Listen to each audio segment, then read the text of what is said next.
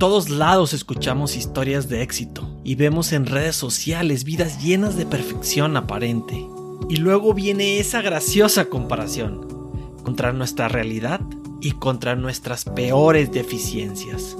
Se amplifican las imperfecciones, se incrementa la inseguridad y se genera parálisis. Contraseña Podcast nos presenta la parte humana de nuestros invitados. Lo no tan presumible, sus malas decisiones, sus caídas, su cruda realidad. El mundo requiere menos perfección, más empatía, más vulnerabilidad. La contraseña que abre infinidad de oportunidades incluye tanto nuestros dones como nuestras sombras.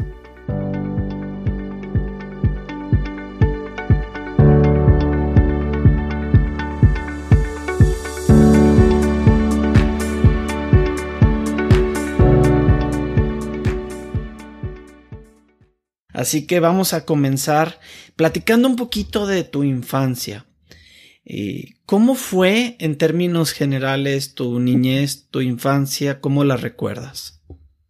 Híjole, en términos generales, una infancia difícil, con muchas aventuras, con mucho bullying, este, difícil en cuestión de el descubrir que no era normal o no era común a todos, ya que pues siempre estuve en, en, un colegio de puros varones y fue difícil, este, ya que pues desde que tengo uso de razón siempre me sentí distinta. Y más nunca tuve el miedo a hacer la cosa de los niños, enfrentarme, en encararme cuando ya me tenían ahogada hasta la madre con el perdón. y, y sí, pues no dejarme. A ver, aquí creo que hay muchos temas en los que podemos profundizar y, y entender mejor. Dices mucho bullying. ¿Qué tipo de bullying recibías? ¿De qué te acuerdas? ¿Qué es lo que más marcada te dejó?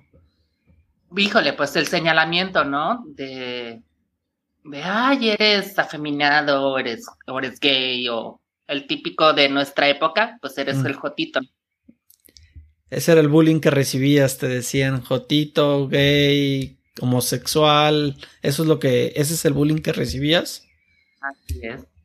¿Y cómo lo tomabas tú? ¿Te enojaba? ¿Te frustraba? Eh, ¿O llegó un momento en el que ya te acostumbraste? ¿Cuál fue ese proceso?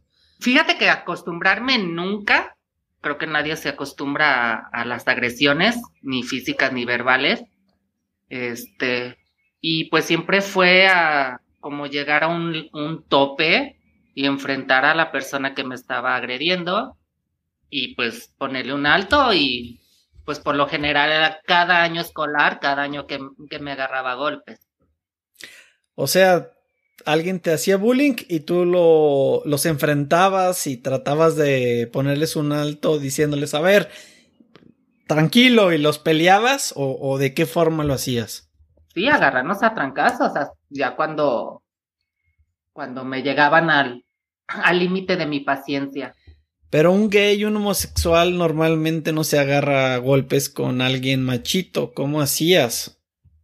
Porque como mi papá, aparte de ser médico, también fue charro y era pues persona que le gustaba mucho el campo, nunca me hizo como, ay, pues eres como afeminado, pues te voy a hacer, te voy a cuidar y no hagas por ser afeminado, ¿no? Al contrario, fue más rígido conmigo mi papá por ser afeminado. Y pues así es que pues no, nunca le tuve miedo ni a los deportes, ni, ni a los trancazos. Y ya después de que te enfrentabas a ellos y te peleabas, ¿ya esa persona te respetaba o decía, ay cabrón, ya no me meto? ¿O, ah. funcionaba? Sí, sí funcionaba, pero al siguiente año llegaba otro gandallita y era lo mismo. O sea, fue eso creo que durante lo que fue primaria y secundaria. Esto que dices de, tu papá, ¿Era porque era muy evidente este sentido feminista de tu parte? ¿Qué eran tus movimientos, tus expresiones o qué era? Platícanos. Todo, todo, todo, todo. O sea, yo nací literalmente en el cuerpo equivocado. O sea, yo era una niña desde que tengo un uso, uso de razón. Entonces era imposible que no, que no se dieran cuenta toda la vida, incluso tus padres. Claro. ¿Y, y ellos cómo actuaron cuando se dieron cuenta de eso en ese momento? Desgraciadamente, por la cultura y la falta de conocimiento y, y, de todo lo que existía, de falta de conocimiento de los temas, tanto como la gente transexual, lo, la homosexualidad era muy oculta. Este, la disforia de género, pues ni se conocía, se trataba como un trastorno, como que si estuviéramos locas las personas. Así es que pues era innombrable, y aunque siempre se me notó que siempre fui muy niña, pues era, pues no sé si no quererse darse, darse cuenta o aceptarlo, o no sé, pero sí, difícil sí. Tus hermanos también desde siempre se dieron cuenta de esto, como tú dices, era imposible obviarlo. ¿Ellos cómo reaccionaban? ¿También te, te ejercían algún tipo de bullying? Con todo mundo, con todo mundo fue, fue mucho bullying, fue mucho, mucha agresión desde mis hermanos, este, tíos, primos, papá, mamá, o sea, en general. Y era parte de... ¿A qué le atribuyes tú más ese bullying? ¿A, un efecto de, de que es algo raro, algo nuevo, a, que te querían dañar de alguna manera, a que no sabían de qué se trataba? ¿Cómo lo, a qué se lo atribuyes? Es eso, es la falta de, la falta de conocimiento, la falta de cultura, este, pues sí. Va a ser algo raro, ¿no? Algo que no se vive todos los días. Y más de, y más de donde, más de, de donde vengo. O sea, yo vengo de una ciudad pequeña que se llama Tepatitlán. Este, y ahora sí, como dicen, ¿no? Pueblo chico, infierno grande. Oye, Joana, cuéntame, lo que pasa es que en este podcast a nosotros nos motiva mucho hablar de las caídas, de los golpes de la vida. Ajá. Por muchas cosas. Primero porque sentimos que la vida todos tenemos caídas, todos tenemos fracasos y, y creer que otros no los tienen pues es, es algo difícil. Entonces siempre es, es muy bueno compartir las caídas para ayudarnos, para no volverlas a cometer para aprender de ellas. Y, y, tú definitivamente tuviste y has tenido en tu vida pues muchos golpes de entrada, desde haber nacido en el cuerpo equivocado, como tú dices, fue un golpe con el que tú naciste con él. ¿En qué momento tú te diste cuenta de este error de la naturaleza, como tú lo comentas? Fíjate que estuvo muy raro porque por lo mismo de la falta de, de del saber y más de donde de donde vengo, en donde no se tocaban los temas o todo era pecado y te ibas a condenar y cosas así, obviamente pues no abundabas en, en, los temas. Yo recuerdo de siempre, desde que tengo uso de razón, el sentirme distinta, el sentirme que no estaba de acuerdo lo que, lo que me sentía con lo que me veía. pero ya a partir de los que serían como 19 años que conocí lo que era el, el, ambiente el ambiente gay que fue cuando descubrí que existía este desde el travestismo desde este las parejas gay las parejas lesbianas y todo el rubro LGTB Y y Z. Este fue cuando supe que se podía hacer lo del cambio de sexo. Y fue cuando descubrí, ah, entonces soy una niña desde toda mi vida, nada más que nací en un cuerpo diferente, pero tiene solución. Y obviamente, pues sí hubo mucho, mucho controversia entre la familia. Este, para ese entonces mi papá pues ya no estaba en este mundo terrenal, pero pues mi mamá, mis hermanos, tíos a favor, tíos en contra, y, pero a fin de cuentas, creo que este mundo venimos a ser felices y a buscar nuestra felicidad, pésele a quien le pese. Ahorita vamos a hablar muy a detalle de, de, esa decisión tan, tan fuerte que tomaste. Pero antes de entrar a eso, quisiera explorar dos cositas que me parecen muy interesantes contigo. La primera es, antes de los 20 años, cuando te diste cuenta de que había esa alternativa, ¿qué pasaba por tu cabeza en, en qué seguía? Voy a esto. ¿Pensabas el trabajar internamente, el, el, el dejar de ver, el cegar ese sentimiento de, de, de soy una niña dentro de un cuerpo de un niño? O sea, tratabas de luchar contra eso. Esa era una opción que se me ocurre. Otra era simplemente lo dejabas fluir y, que el mundo ruede. O tercera es voy a, luchar, perdón, voy a sufrir toda la vida este bullying. O sea, ¿cómo era, ¿cómo era ese proceso mental que tenías antes de saber que tenías esa opción? Fíjate que nunca dejé de ser yo a pesar de que no lo sabía que existía la opción, pero nunca, nunca dejé de ser yo, nunca cambié en, mi forma de ser, nunca la cambié. Nada más fue, ah, ok, existe la, la, la opción de hacerlo del cambio de, el cambio de sexo, la reasignación, reasignación de sexo, y pues obviamente los implantes, que la depilación y todo lo que conlleva, este, dije, ah, pues qué padre, pues eso es lo que quiero.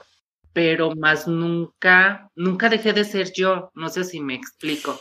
Sí, pero mi pregunta va en el sentido de que, por ejemplo, tengo entendido y sé perfectamente y, yo compartí personalmente contigo momentos jugando fútbol.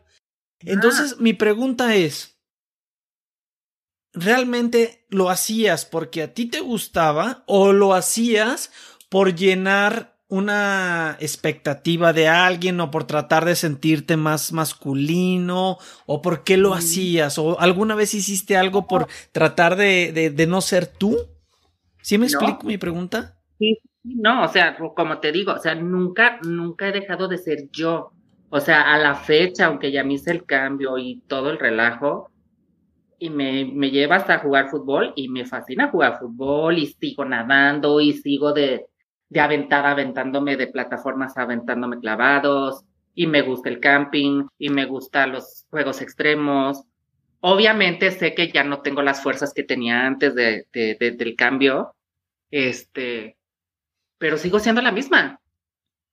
Es que o sea, no las reuniones. Tú no lo hacías por tratar de cambiar, tú no lo hacías por tratar de, de llenar expectativas de alguien, lo hacías porque simplemente querías hacerlo y se sentía bien contigo. Exacto, sí, siempre me gustó el deporte desde que, desde siempre, pues. Me gustaba la carrería, carreras de caballo, este, andar en moto, esquiar, patinar, o siempre los, los deportes. Y digo, no por ser mujer quiere decir que te encasilles a ser la típica niña de casita y que no se rompe unas uñitas porque ya se hace un drama. No, claro que no. Creo que tengo lo mejor de ambos mundos. Oye, Giovanna, cuéntame ahorita que hablas de tu papá. ¿Qué pasó ese 8 de octubre de 1997? ¿Nos puedes platicar cómo lo viviste? ¿Qué pasó? ¿Qué recuerdas? Fue horrible, horrible, horrible. Resulta que mi padre sale de vacaciones junto con su hermano menor y un amigo, también médico, amigo de su hermano, al cual a ese viaje iba a ir yo también. Y resulta que esa semana de viaje íbamos a entrar a exámenes de, de la prepa, de la preparatoria. Y por esa, por esa causa yo no fui a esas vacaciones. Pero estuvo muy feo, ya que el día que yo me despido de mi papá. ¿A dónde iban? Él iba, híjole, a recorrer desde Oaxaca, Veracruz, este, y no sé qué otros estados iba a llegar, este, pero sí llegaban a, varios estados en la avioneta. Papá era un doctor oftalmólogo muy reconocido, muy famoso por, por ser muy exitoso en la, en la zona de los altos de Jalisco y en todo el estado. Entonces tenía una avioneta, ¿verdad? Mi papá principal fue médico oftalmólogo. Después, este, también se metió a la charrería, así es que también era charro. Después se metió de piloto aviador y ejercía, bueno, no ejercía más bien, estaba como médico, pero ya estaba como, como piloto, pero nada más para él, pues no, no. Y era piloto comercial. Exacto y le fascinaba, también era súper aventado, creo que por eso nunca fui como, como collona a, las aventuras, porque era súper aventado. Y este, y, y, a mí me, jalaba mucho mi papá de vamos para acá, vámonos de pesca, vámonos de buceo, vámonos, no sé, a aventar de, de X lugar, o vámonos a acampar, y, y vámonos a montar, y vámonos al rancho en, caballos, que eran tres, cuatro horas andar en caballo. O sea, era muy padre. Fuera de, fuera de que del ataque que tenía directo mi papá conmigo por ser distinta, pero era muy padre eh, cuando, cuando estaba en buen plan, pues. Y entonces, ese día te invitó al, digamos de alguna manera, al viaje, iban a salir en su avioneta y tú no fuiste. Exacto. Pues resulta que fue cuando entra el huracán Paulina. Pues total que él venía de viaje ya de regreso de Oaxaca hacia Veracruz ese día. Y no se supo, nunca se aclaró realmente cuál fue el motivo del, del accidente, si fue... ay, se me fue el rollo. ¿Sabotaje? o si fue causa de, de que iba entrando el, huracán o algún descuido de no se sabe ni se sabrá, ya que se perdió lo de la caja negra y pues nunca se supo. Y pues resulta que duró cinco días perdido en la sierra, que no lo encontraban por lo mismo de que pues no se podía volar por lo del huracán, no podían andar helicópteros los primeros días. ¿Quiénes iban en avioneta? Mi papá, mi, mi tío, su hermano menor y otro, y otro médico. Nada más. Ajá. Al quinto día ya se lo localiza el helicóptero, se va gente de Tepatitlán hacia Oaxaca, este para, pues sí, ahora sí que para subir a la sierra, este, y checar si estaban vivos o no, o qué. Y pues resulta que al llegar, este, pues ya ven los cuerpos sin vida. Duraron todavía dos días más en, en regresar a los cuerpos a Yatepa. Y pues eso fue. ¿Y tú cómo recibiste la noticia? ¿Quién te dijo? Eh, ¿Fue cuando perdieron comunicación con ellos? ¿Cómo lo viviste tú? Estuvo, yo, yo iba bajando de, de mi cuarto y mi mamá acababa de hablar al aeropuerto de Veracruz y ya le dicen que nunca llegó, que nunca llegó la avioneta. Hablan al de Oaxaca y en Oaxaca reportan que sí había salido. Y ya fue cuando, cuando empezó la búsqueda. Y obviamente pues para todos nosotros, para la familia y, y muchísima gente de ahí, de ahí en Tepa fue, pues algo súper fuerte, súper sonado. Este, sí, fue muy, muy fuerte. Se duraron esos cinco días en la incertidumbre de saber qué pasaba. Sí, fueron cinco días en, en los que de repente, ay, sí, sí hay posibilidades que esté en vivo. Y, de, y ya al rato, no, que siempre no. Ya más tarde, no, que siempre sí. Así fueron cinco días, estuvo muy fuerte, muy fuerte, porque pues te dan esperanzas, luego te las tumban, te las vuelven a dar y que siempre no. O sea, sí está, sí fue algo muy fuerte, algo que no se lo deseo a nadie porque estuvo muy traumático, muy, muy traumático estar cinco días con la esperanza de que sí estuvieran. Ahorita comentaste que la relación que tenías tú con tu papá, pues realmente era relativamente buena porque convivían, tenían sus momentos, pero como tú dijiste, tenías algunos ataques o, o, digamos momentos complicados con él por esta no aceptación. ¿Cómo los vivías? ¿Qué te decía? ¿Qué hacía? O, cuáles eran ese tipo de, de uh, ataques? Fíjate, mi papá era una persona aparte de machista, porque era muy, muy macho, muy, pues sí, muy macho. Aparte, demasiado creyente, este, creo que a cierto grado medio fanático con, con la religión católica, y pues era un pecado, ¿no? en un pecado ser una persona homosexual, obviamente, mucho menos transexual o transgénero, o sea, ¿cómo iba a ser posible? Aparte, ¿cómo el, cómo el hijo del doctor Bayardo iba a ser distinto? Y sí le sufrió mucho él, mucho, mucho, mucho. Creo que, que se murió sin aceptarlo, más lo llegó a tolerar pero a mi papá nunca le tocó la transición. Supo nomás que a mí me gustaban los hombres y punto. Pero nunca le, nunca le tocó la transición porque fue cuando falleció. Wow. Y te daba como sermones como si fuera algo que tú decidías ser, o sea, te decía, mi hijo cambia esto, porque esto te regañaba, o, cómo trataba él dentro de sus limitantes a corregirte. ¿Qué, qué, qué, qué acciones tomaba? Fíjate que la única vez, bueno,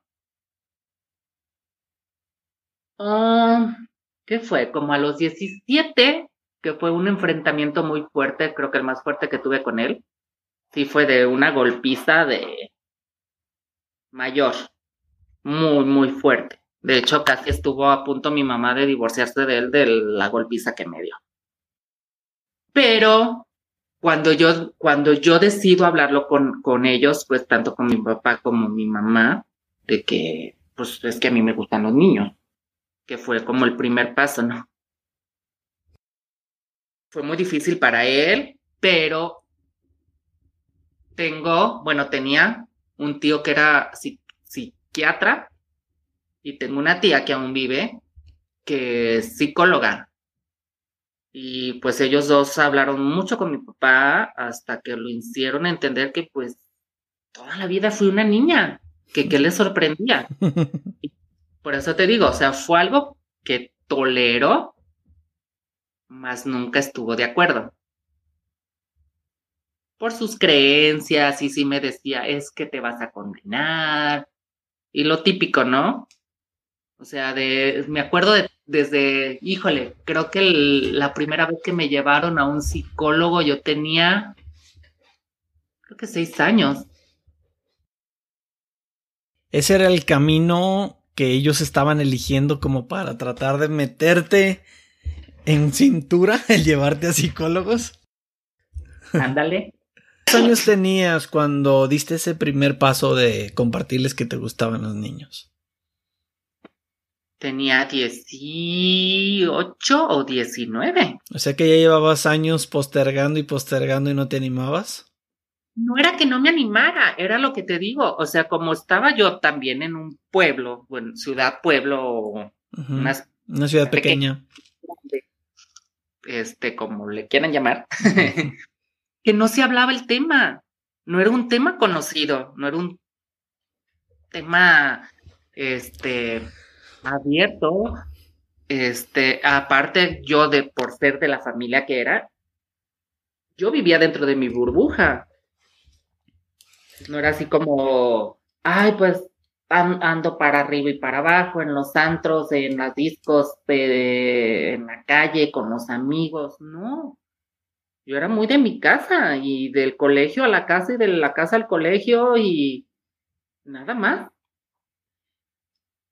Este dolor, digamos, de alguna manera que tu papá sufrió, ¿crees que se debió más al costo social que le estaba implicando tu posición o, o crees que iba más por el lado de, de, de decir, híjole, mi hijo, mi hijo va a sufrir toda la vida, va a tener problemas con la religión, eh, o sea, era, ¿crees que era más un sentimiento de, de tristeza o de preocupación hacia ti o de un impacto social hacia él?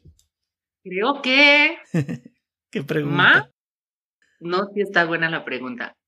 Híjole, creo que más le afectó el que dirá la gente, porque es una persona muy de renombre. O sea, la, la familia era, éramos ahora sí que en la alta sociedad, de los apellidos más pesados. Sí, claro, fue un, un renombre y un estatus que tus papás construyeron día a día con mucho trabajo.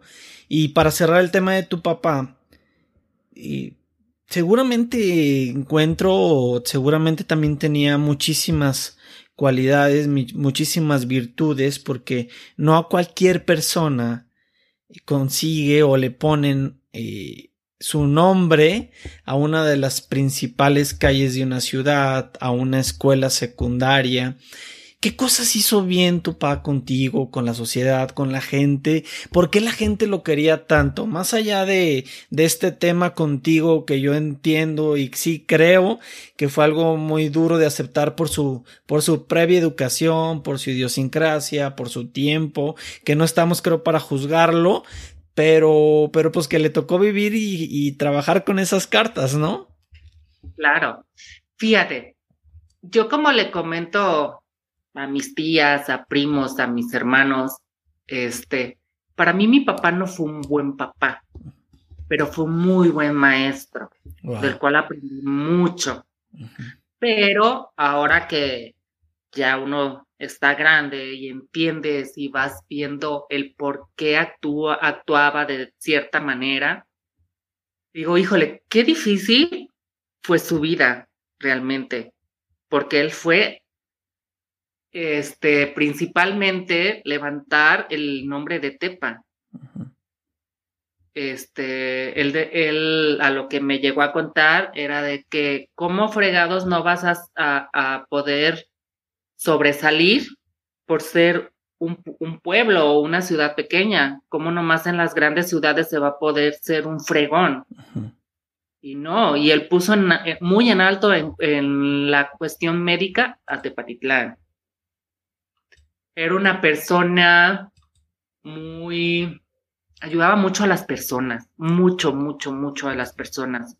Este, de hecho, hay, no nomás está la calle, de hecho hay un colegio con su nombre, ahí en la colonia del Carmen. Él donó el terreno. Este, llegaba mucha gente que no tenía para pagar consultas y le llevaban chivos, le llevaban becerros, llevaban puercos, gallinas, verdura, fruta. Y él nunca dijo no. A él le faltó tiempo para seguir ayudando a la gente.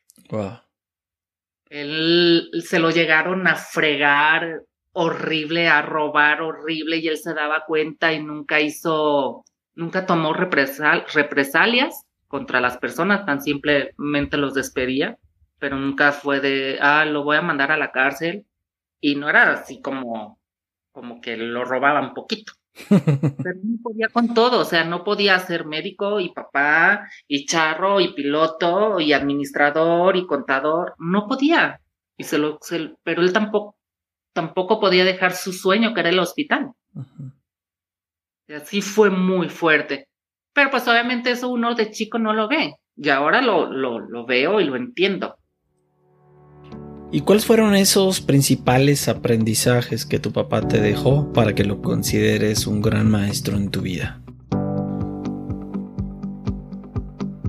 Creo que el no, el que no se me cierre el mundo, ¿sabes? A pesar de que nunca me agradó como el estudio, no fui una persona muy estudiosa, pero no se me cierre el mundo. Um, y estoy muy orgullosa de mí, de quién soy, del nombre que me he ganado, porque a pesar de ser una mujer tan sexual, soy una, soy una persona muy, muy respetada y sobre todo allá, o sea, sobre todo en Tepa. Y es algo que digo, wow, qué fregón, gracias a los principios y a todo lo que me enseñó, aprendí a, a luchar y llegar a lo que yo quería. Y lo logré. Y no a base de que desgraciadamente la mayoría, pues la prostitución, ¿no? Y yo no.